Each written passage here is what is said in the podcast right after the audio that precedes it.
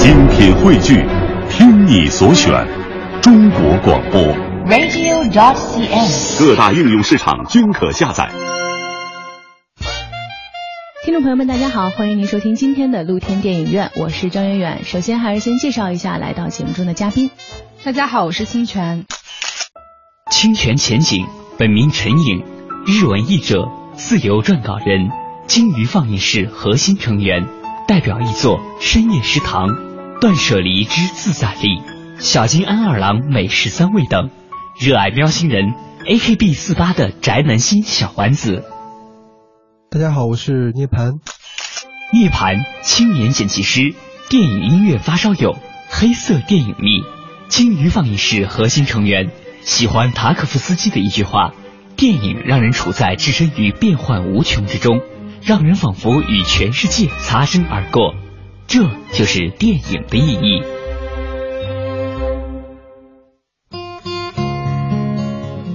那我们今天呢，继续重口味的话题哈。其实《青春残酷物语》系列，其实我觉得我们也还算是把这个话题很好的收回来了哈。说是残酷，但其实这种残酷是你在经历的时候你能感觉到。我觉得如果换一个词，可能是真实。可能更加的真实反映生活的并不完美的原貌，让你去经过之后能够真正感受到生命的沉重以及生活真正的意义。因为其实我觉得，如果是一帆风顺、没有任何坎坷的人生，其实也并没有人生真正的快乐所在。其实正是在这种曾经经历过的或残酷、或难过、或让你觉得感伤的这种青春故事里面，你去选择告别或者选择前进，其实在这个过程中才是真正青春给你的意义了。那我们昨天说的这部呃岩井俊二非常著名的作品《情书》，其实在最后主人公就完成了自己一次就是心灵上的结束以及告别，真正能够开始自己全新的人生了。那其实如果熟悉岩井俊二作品的人知道他。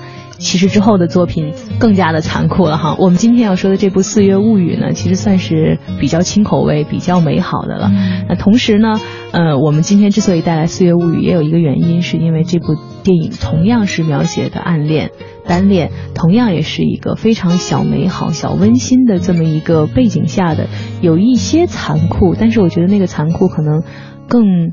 今天残酷让我感觉好像是更有点寂寞的味道的青春，也是一种很美好的感觉。是，嗯，而且《四月物语》和《情书》有一个连接点是女主角雨野卯卯月，她也是从北海道来的。嗯，哎，其实北海道真的会给人那种感觉，就是好像人会更纯真，然后因为还没有变成那种大都市，所以在发生的故事里面，一般北海道的女孩都会给人感觉就是又纯真又淳朴，同时又带有一种就是从寒冷的地方来的那种姑娘的那种，就是有点小清冷的那种感觉。对。但是在这里面，我觉得可能大家如果呃对日本的一些明星有喜欢的话，我觉得可能天然的看这个《四月物语》的这个封面电影海报封面的时候，就会有好感在，因为他是我也很喜欢的明星松隆子，他真的是现在我们都流行说暖男，但我真的一直觉得松隆子是属于那种给人感觉很暖暖的女生。是，然后木村拓哉形容她那个脸型是鸭蛋脸，嗯，其实就是鹅蛋脸。对，她那个松隆子。我觉得这个演员很有趣的是，她其实五官都不漂亮的，你拆开来看的话，觉得好温柔，特别的舒服。松隆子吧，给大家介绍一点小知识，嗯，小 paper 就是他的父亲是日本的歌舞伎的一个著名的、嗯、著名的大师吗？著名的表演艺术家，嗯、表演艺术家松本幸四郎。嗯、然后他的哥哥也是一个著名的歌舞伎演员，同时也是一个武道家，是叫做四川染五郎。然后呢，这两个人都分别在电影里面出现了。就是那场戏，卯月他坐上火车要走的时候，他的家人在外面送。那里面的父亲和哥哥都是松松隆子真实生活中的父亲和哥哥。然后我觉得松隆子那种气质，你会发现他的气质其实，嗯，很不一样。他有一点点高贵。我后来了解他的家世之后，才觉得说，他这种气质可能来自他那个家庭，传统的家庭，嗯、歌舞道和舞道的家庭，就是有那种传统的继承，有那种非常有传承的东西。其实就像我们说的文化有传承的时候，你才会有那种重量在。嗯、其实歌舞伎，我相信可能算是。比较难以融入的一个，就是我们在理解日本文化的时候，因为它的这种从表演形式啊，其实是很有自己的那一套脉络，不是，我觉得还是有一定的独特性在的。你可能需要有一些了解，才能够真的去接受，然后甚至在说去喜欢它。但是我们呃的了解的程度放在一边，但它确实是日本构成了日本独特的文化传统以及他们的这种艺术传统的这种里面的，我觉得很独到的形式，所以才会有像一集回忆录里面的这种，就是他们很传统文化里面的一部分，所以也需要理解这些东西，才能知道为什么有很多日本的导演，包括现在他们的戏，就是做的一些戏剧，包括他们的音乐，为什么会有这些的形式，其实都是有这种传承在，对，有传承在，有那个传统在里面，然后。你刚才说起歌舞伎啊，我想起歌舞伎，其实你会发现说这里面有也有很浓重的我们上期讲过的情书里面的那种日本人的审美情绪在。嗯，这里面歌舞伎就表现的更加的更加的容易看到一点，就是比如说，嗯，歌舞伎演员是男性扮女性，嗯，这个当然跟京剧有它有相似之处。还有就是歌舞伎演员他要涂的非常的白，对，然后眉毛。呃，眉毛是画的是剑眉那个样子，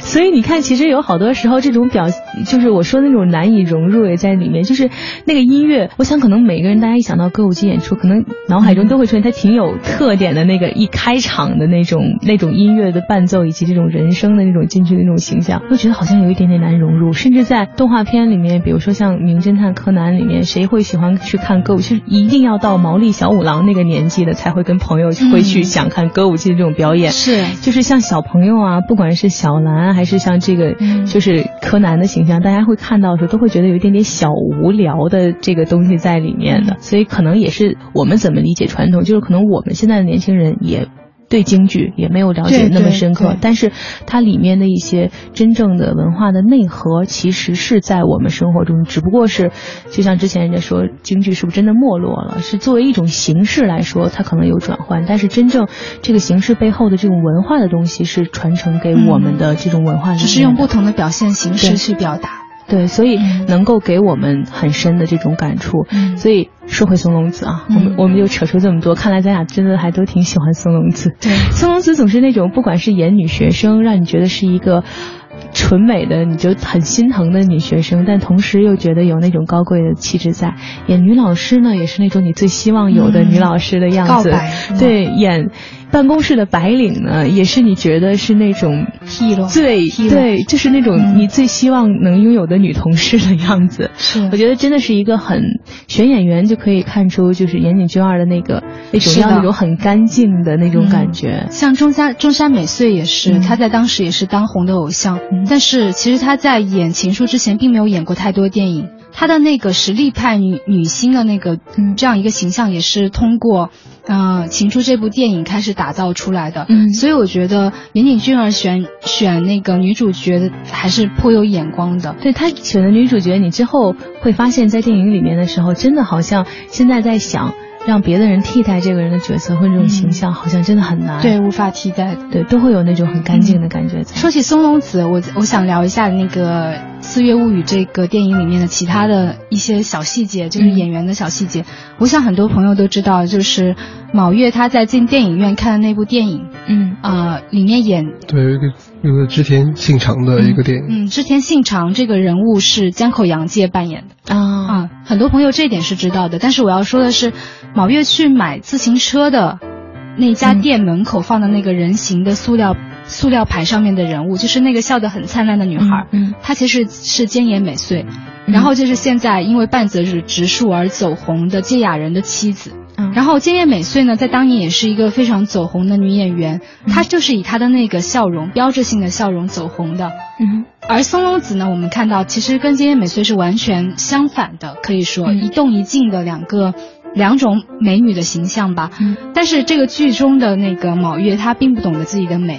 嗯，她其实来自北海道那样一个远离大都市的地方，她有她的纯净，未被污染的那种非常纯真的那种美，但她感觉不到，她向往的是跟他完截然相反的那种很炙热的、很活泼的那样一种美，他觉得那才是美，然后他就去模仿那个笑，可是又模仿的不像，于是就非常失落的又回复到那个。没有什么表情的脸，然后就很失落，骑着自行车走了。但我们在外面的人，你就会觉得说他真的好可爱，嗯，而且他这种不懂自己的美在哪的美，才打是动人特别的美的那种那种那种状态在。对。就像我们每个人刚步入大学的时候的那种懵懂吗？还是什么？嗯，就是所有的东西你都会都是新的。然后这个电影可能打动我们的地方，就是它很很好的表现了一个这样的形象，完完全就是新鲜的一种感觉。其实这就让我想到哈，就是你刚刚说就不知道哪哪哪儿觉得很美，嗯。就像你看，包括火星哥啊，Bruno Mars 他唱就是我就喜欢你的这个样子，还有包括其实有的歌词里面很多小的歌词，就是之前比较火的那个，哎，现在不知道为什么总觉得有点小羞耻感在，你说 One Direction 吗？One Direction 那个啊对。我最喜欢的那首歌，是对对，Baby you don't know you are You're beautiful，对，我觉得里面最让我觉得好，就是好打动人，是你总是会觉得穿不上牛仔裤你困扰，然后你有你有你有小雀斑你会觉得困扰，但是你不知道你在我眼中是有多美。对对对，尤其是让人觉得最打动人的一刻是，如果我让你知道你在我心中是有多美的话，嗯你也会爱上现在的你。是我会觉得这种感觉其实是真的是很棒。表达一种，如果你正面的去描写一个女孩有多美，我们都讲臆想之美嘛，每个人脑海中美丽的形象都不同，但是嗯你体会出那种一个女孩很懵懂，不懂自己的美丽在哪儿，但事实上她又以这种很纯真、很很纯美的时候，我觉得这才是一个人真正最纯洁的那种状态在。而且我觉得一个女生，就是如果一个男生想要追求一个女孩的话，你最好是爱他原来的样子，不要去改变她，而且你告诉他说我就爱你嗯自己的样子，那他那是最打动人的。然后我刚才一直想说的就是艺术，他在自己的小说里面曾经写到说，一个女人她最美美在哪里？一个最美的女人，嗯她是不懂自己的美的。一个不以自己为美的美女才是真正的美女。然后艺术在写这句话的时候，其实他是有个原型，就是他自己的侄媳妇，就是嗯倪匡的儿子倪震的媳媳妇周周慧慧敏嗯对，周慧敏为什么那么讨港人喜欢？香港人那么喜欢她，无论她犯犯了。什么错？嗯当然她没犯什什么错对，即使她跟倪震这样一个浪荡子在一起，你看香港人对她都是非常宽容的。嗯。就是因为他有那种特点，可能也是我们亚洲人、我们中国人喜欢的那种感觉，就是他不知道自己美，他其实你这样讲的话，好像嗯周慧敏的那个气质特点真的跟松隆子有一点像，就是他们站在那里的时候，你总觉得好像是非和争执这些事情是跟他绝缘的。对对，包括其实像现在非常走红的刘诗诗，也是有那种气质在，对而且刘诗诗也很讨日本人观众喜欢，拍那个深夜前的五分钟这个电影，跟那个嗯三浦春马合演的，啊，所以最近她的气也要上应该也是会很受欢迎的对对那个系对列。所以我跟你说，两个女生不能在一起聊电影，因为聊来聊去就会变成一些影坛八卦了。啊是我们还是 对 干爹盘进来，跟我们一起把这今天的话题扯进来。我们说的是《四月物语》，那其实我们刚才一下没收住啊，说了这么多《四月物语》的故事。我相信其实看过电影的人呢，应该大概了解，因为这部电影我觉得应该也算是也算是岩井俊二比较有名的一部了。但是可能很多人在看这个电影的过程中都会有一些小疑惑，觉得哎，你按照正常的观影的那种心情，你会觉得哎，什么时候故事要开始了？故事什么时候才开始？一共才六十多分钟，你发现好像一直没有开始的故事，直到最后你才发现这原来是一个有关于暗恋的故事。所以有人会说有点无聊，有点没意思。但是其实如果你真的看懂，你会发现这是一部非常美好的电影。那我们今天就来聊聊为什么它美好，它到底美好在哪里？您正在收听的是高端大气上档次、低调超能有内涵的电影派第三季露天电影院。别走开哦！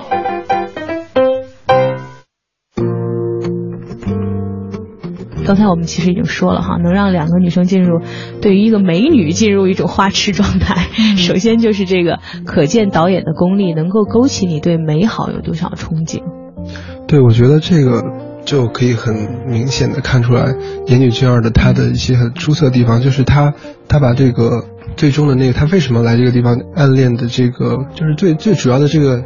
故事的，就是剧情的这这些，然后戏剧的冲突啊这些东西，他把它放在最后的一点点的地方。嗯。整个片子要有一个一个小时左右吧，就是他最后就是几分钟，他给了你为什么他这样，嗯。就他他把它相当于淡化掉了。嗯，我们看完片子以后，你感受到你印象更多的是那种更多的是他，就是他自己的一种一种成长，他自己的一种情绪的一种心绪，嗯。就是他自己去。因为说到底啊，其实暗恋是属于一个人的事，嗯，对，是属于你一个人的心灵的成长。相爱可能是两个人之间的事情，但是其实暗恋真的是属于你一个人的。可能有很多时候，当你事后去看的时候，你暗恋一个人的时候，那段感情甚至是和那个人都没有关系的，是你在心中描绘出了一个他的他的你想象中他的样子。而在这个过程中，暗恋之所以让你觉得很怀念的是，为了能够接近你喜欢的人，你要变成更好的自己。其实这才是我们想起暗恋的这种感情的时候，永远有点那种小美。对。哎呀，总是为什么小女生凑在一起的时候说，总是会越说对，越说到这种小感情里面哈。那其实说到《四月物语》的话，我觉得真的是一个像刚才涅槃说的很简单的故事，而且这个故事简单到甚至让你觉得导演都看到过程中，可能有很多人就会觉得导演好像在戏弄我们，为什么好像还不在认真的讲故事？他可能把这个东西憋到最后再跟你说，把这个简单的故事简化到更。有一些让人觉得令人发指的地步了哈。他是故意是在淡化他的这个故事，嗯，就是有的，有的他就他就会想故意给你搞个悬念啊什么的，嗯，就是让你。让你更更去在意这个事情，但是这个导演他就他就不会，他就是。其实这就是每个人的性格不同，关注一件事情的角度不同。可能有的人拍故事的时候，一定要关注的是我怎么样接近我心中的偶像，然后实现我心中爱恋故事。就这个过程里面的，就像是什么真正描述爱情美好的，让我想到不知道为什么刚才想到了《恋恋笔记本》那种，就是嗯两个人之间嗯。很爱恋的那种过程，我怎么样能够实现接近我心中的这个女孩的这个过程？有的人是在意这个过程的，而我相信在岩井俊二的这个，不管是在情书还是在这四月物语里面，更多的就是你怎么样去面对一段感情，是你自己去完成这个跨越的过程。而在这个里面，可能那个人本身他是一个隐隐没有出现，但是很重要的一个人啦。但是好像在电影里面并不会占有特别。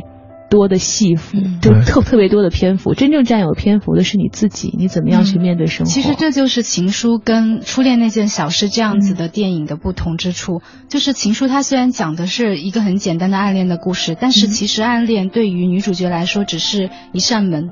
为她打开一个新的世界。比如说，她因为在高中的时候暗恋这个在乐队的。乐队的那个学长山崎学长，而选择考到山山崎学长去的那个大学武藏野大学，然后这件事情就为他打开了一个窗户，就是通往东京武藏野的这样一条路。嗯，然后他来到这里，他一一个女孩子刚到一个大城市，开始自己生活，然后他在过程中遇到了各种各样的人，比如说我们看到就是他刚搬家的时候，给他楼上楼下送那个。呃，送送礼物，这其实，在南方也有这样子的，有有这样的习俗，跟日本一样。然后你会发现，说很多人冷漠的拒绝了他，嗯，但有一个女人，她一开始拒拒绝了他，后来又觉得不好意思，又跑回来找他说，啊，其实我可以跟你一起吃，嗯，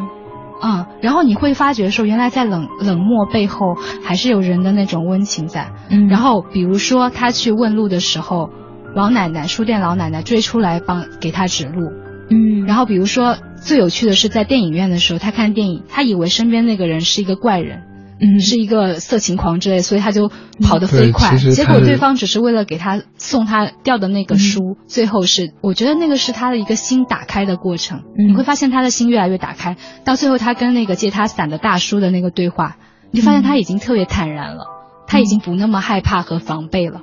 你会觉得说，暗恋以及山崎学长其实就是那扇门，让他去慢慢的走向这个大城市，走向一个人的生活，以及走向。面对外界的那个自己，那个更勇敢、更开放的自己，我真的有的时候感觉，选择故事的那个细节的角度，你会觉得看出编剧和导演那种很用心的那种很细节的点。就像你刚刚说的那个细节，其实也特别打动我。我是真的有过这个经历在的，因为当时曾经你一个人到异地去读书，你其实，在一开始的时候，就算你会觉得，哎，我能处理好所有的事情，但是一开始你是有那个小紧张在的，你就要觉得要面对很多事情。我曾经真的在书店的时候。我准备要去结账，然后后面突然有人拽我，然后其实他那个形象好像是我后来才发现他真的是聋哑人，嗯，就是他，因为其实呃，我觉得各地我不知道，就是见到那种聋哑人拿着那种小的那种条，可能会说我们是聋哑人，就是你要不要帮忙我们？我当时被拽到的时候，我第一感觉就是不要，嗯，害怕，我觉得害怕，为什么？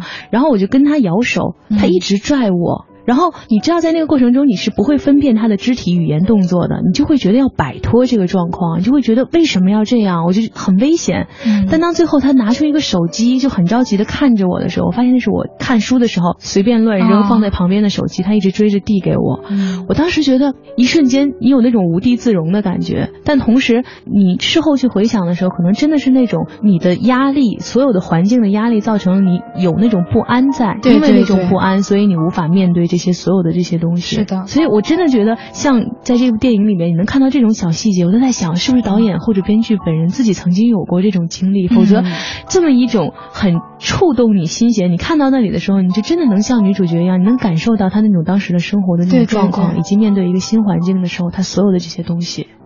都在里面了。而且其实叫做《四月物语》，除了刚才这些小的温馨的细节里面，还有很多人都很喜欢这部电影的原因，就是怎么会有那么多没完没了的樱花掉下来？但是虽然好像不合逻辑，但是又特别的美。其实很合逻辑，只要在日本待过，你就知道，就日本的四月是樱花盛开的，呃，应该是樱花盛开之后开始飘落的季节。然后在电影里面也是一直飘来飘去，好美。对，其实那个是日本真的会有的那样一个一个场景。相信很多人想要到日本去旅游，也是为了看樱花。嗯，然后其实那样一个樱花飘落的一个场景，在日语里里面有一个非常美丽的词汇去形容它，叫做花吹雪啊啊，真的是好美，就好有意境的那种。嗯，就是樱花飘落，好像雪一样。雪花飘落一样那样一个过程。然后说到《四月物语》这个名字，这个题目，我想说一下的是女主角的名字于野卯月。嗯，卯月在日语里面读作 uzuki，然后 uzuki 这个词本身就是阴历四月的意思。就四月份的意思，然后呢，四月 uzuki 这个词呢，又有另外一个意思是水晶花开放的季节。嗯，uzuki 的 u 它又有开始的意思，也就是说这里面其实隐藏着很多很小的一些东西，小线索。对，小线索，uzuki 可能就代表着一年的循环的开始，春天这个季节，然后同时又暗合这个女主角她开始一个人的生活这样子的东西。您正在收听的是凡尘工作室电影派第三季露天电影院，精彩正在继续在。继续。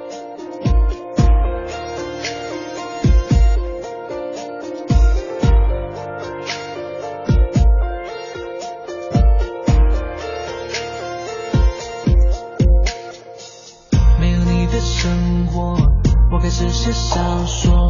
好多画面，好多灵感。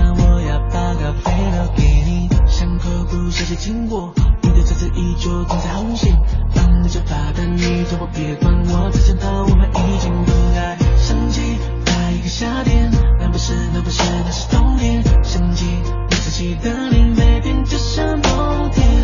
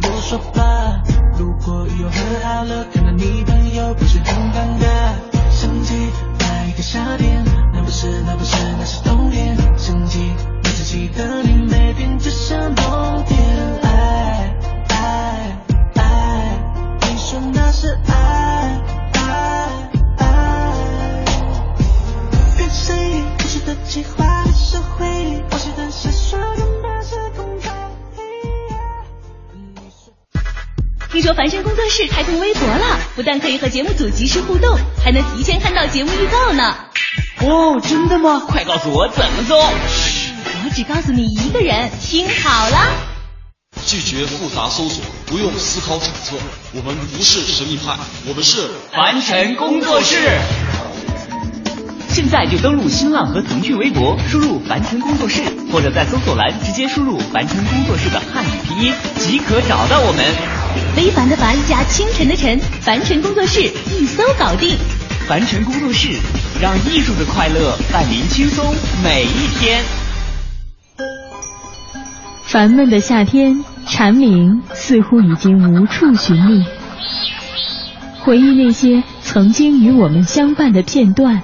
会不会有这样的场景浮现？多可爱的雪孩子！儿时的电影院，那段嬉戏追逐的时光，那年蒲扇摇曳着的夏天，以及那段似曾相识的片段。等一下可以骑小踏车送我回家吗？露天电影院，我们在回忆的光景中找寻那个那个。不曾消失的夏天。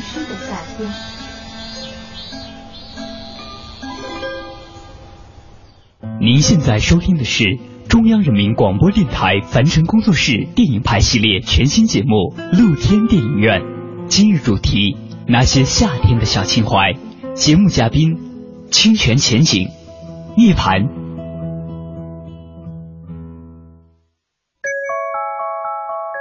好多时候看日本导演的这些电影里面，很多他就会留下这些好像让你去幻想的小线索。嗯，之后也许是发散出来了更多大家想的有更多这种发散性的东西。但是我相信导演一开始肯定也是有那种小的心思在，涉及到一些很多小的细节。嗯，就是当你在看一部《四月物语》，你觉得好像里面的这些情节设计好像不知道他们是在为什么，但是到最后所有的这个谜题到最后揭开的时候，你会发现哦，所有的故事像《四月物语》。这一个女孩子，她的名字可能也是四月。嗯，她经历的所有的过程，又像是在这个时间段发生的，但是又是属于她的特别独特的一段青春的过程。是哦，对，也暗合青春这个意象。你刚才说到一点，让我想到日本电影，其实它有一个特点，就是它总是会埋很多的宝藏，让你一个个去寻宝，而且有些宝藏是你一次看完之后会找不到的。嗯，然后你会想说再回去再找一遍，甚至像其实我对那个 Uzuki 这个卯月的名字的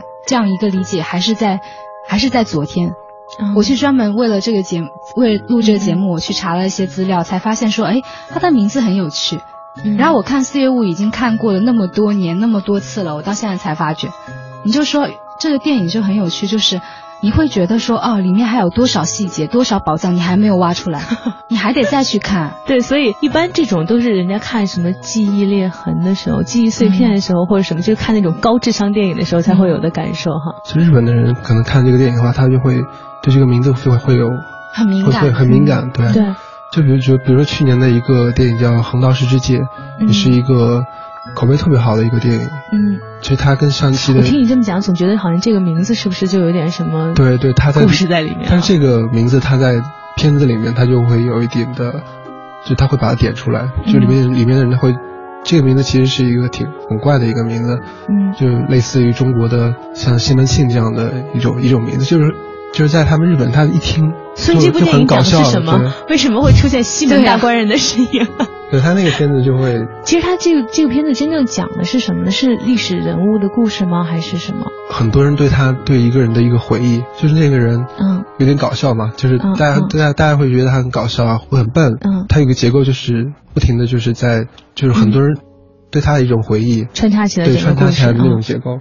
哦，所以大家起这个名，最后这个电影的名字是这个，是因为每个人的回忆中拼凑出来的一个是很有意思的、很有趣的他的形象。他就是大家在自己的那种记忆中，他就会找的时候，他就会发现，啊我们都认识一个原来这么有趣的一个人。我突然觉得好温暖啊！就是因为正常的在失去了一个朋友或者一个亲人的时候，大家会感觉到很哀伤。但是如果通过哀伤，能够以一种，我总觉得好像在看那些葬礼的场面的时候，您就是会去不断的设想，好像如果这个已经故去的朋友或者亲人，他。以另一种形式啊，也存在在你身边的时候，他会看到你什么样子，他会希望看到你什么样子。如果他看到的是每个人都很难过、悲痛欲绝，我觉得可能并不会是一种很好的告解方式。如果真的是一群朋友凑在一起，想起的都是他之前非常好玩的、非常快乐的片段，总总感觉在微笑，就大家大笑的过程中告别一个人，留在你心中的印象都是那种最美好的，我觉得好温暖。是我想起三谷幸喜，就是日本的一个非常著名的编剧，他曾经写过一篇随笔，写他的逝去的祖母的。嗯，我觉得那那篇其实是一篇哀悼的文章，但是他从头到尾都没有写什么哀伤的故事，他都是写他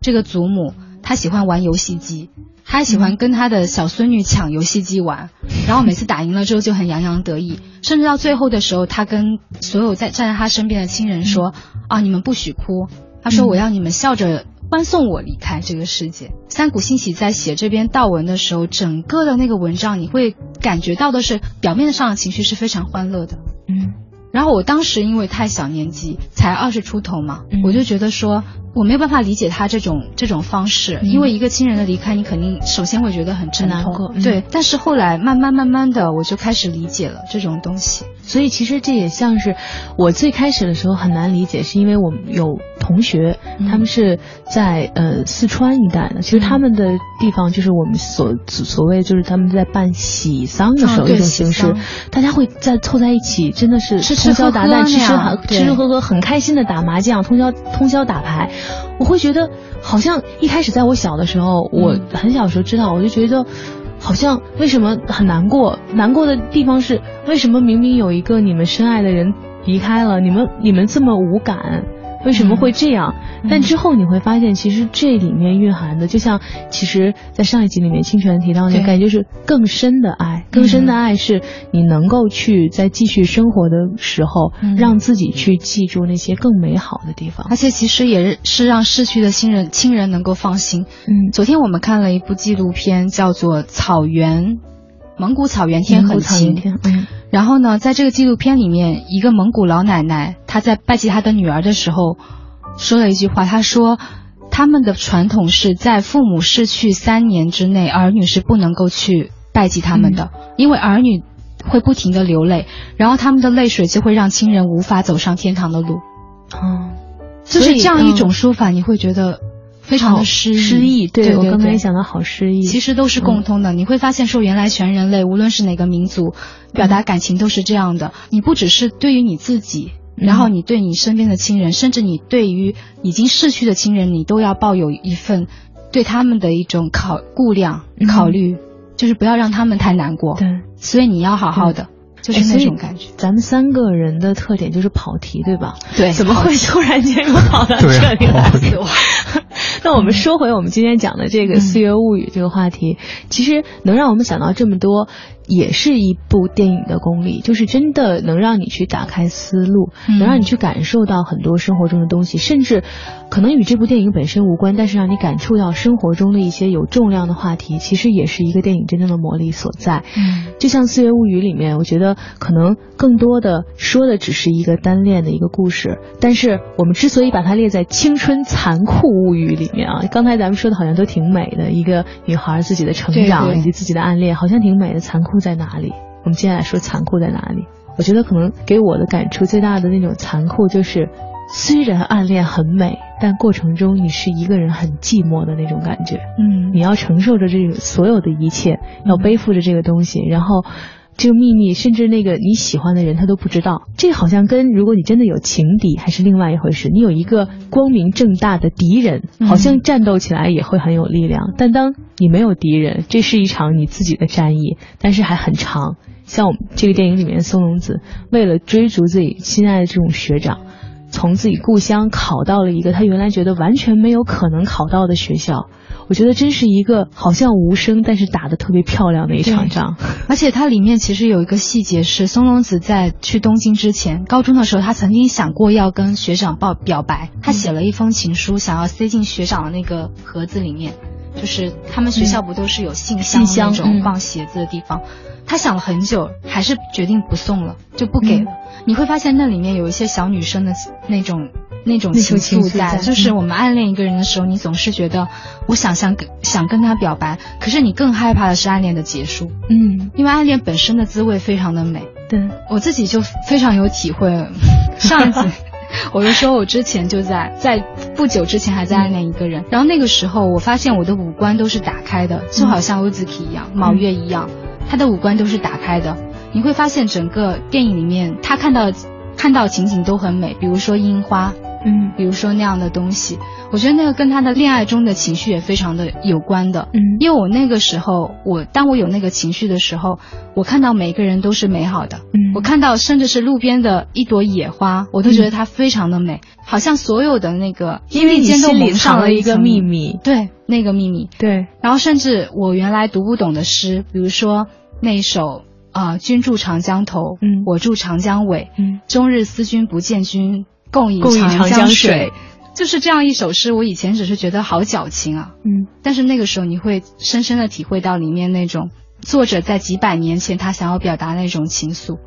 嗯。穿越过时空是可以跟你连接的。所以那种心里埋藏了一个小秘密的感觉，嗯让你觉得自己特别的甜蜜，有那种特别甜蜜的感受。是但同时又有一种小残酷在，就是你无法和别人分享你心中的这个秘密。就像电影里面同学们很自然的聊起来，你为什么会考这个学校？，对他别人都可以分享，他就不能说对他只能说这里环境很好，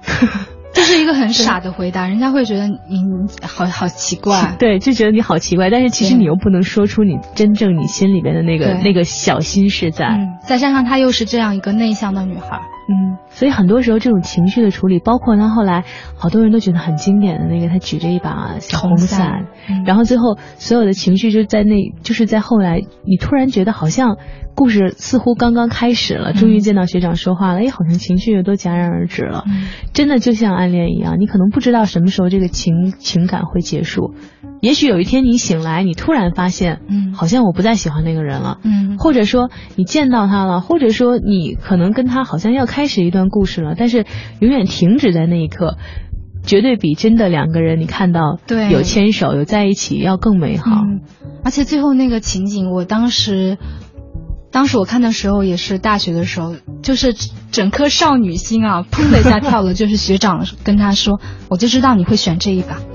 你没发现吗？他听到这句话之后，他就特别开心。嗯，他觉得其实就是在暗恋中就是这样子，只要对方给你一点点回应，哪怕就是一点点，比如说他跟你说，我就知道你会选这把红的，嗯，你就会觉得那特别的快乐。就是他们两个人突突然建立了一种联系，嗯，对，建立了一种联系，通过那把红就伞。发现两个人在是两个个体，嗯，但突然他们因为伞这个事情，他们建立了一种联系。所以很多人说《四月物语》其实它是像一篇散文，它是一个散文式的电影，因为它其实没有什么情节，它就是从头到尾一个很简单的事情，然后顺着女主角的那个视角一直在推进，最后一个结局。如果说《情书》是一篇很完整的小说的话，嗯《四月物语》可能就是里面的一段作者去铺陈的一段散文，都是他自己、呃一段叙述的那种感觉。嗯。我感觉两个有那样的关系。所以说，如果你想要看一部嗯给你感觉像是透明的电影，但是透过这部电影，你又能看到一个全新的世界，能够看到岩井俊二眼中一个恋爱的少女是怎样通过一种心中的秘密打开一扇全新世界的大门的话，就不妨去看看我们今天为您推荐的这部《四月物语》。感谢您收听今天的节目，欢迎您明天同一时间继续关注露天电影院。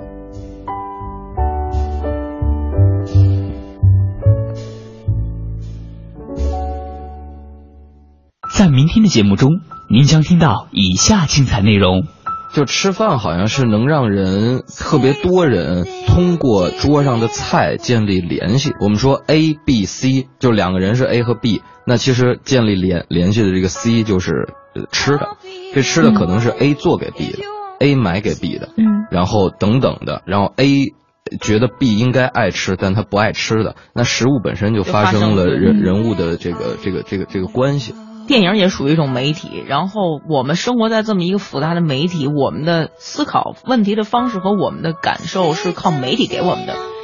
大家就是媒体喂给你，男的有六块腹肌就好看，女的就得什么比例好看，就是媒体喂给你什么东西好吃，大家追着微信上面的去吃这儿吃那，你去了以后发现不就那么回事吗？媒体教你怎么想问题，所以这是一件非常可怕的事情。但是你还就你没办法，你你能接受的信息就左右你的思维吗？但是凡尘工作室电影派第三季露天电影院，总策划王小晨，执行策划张宇远，制作人王瑞南。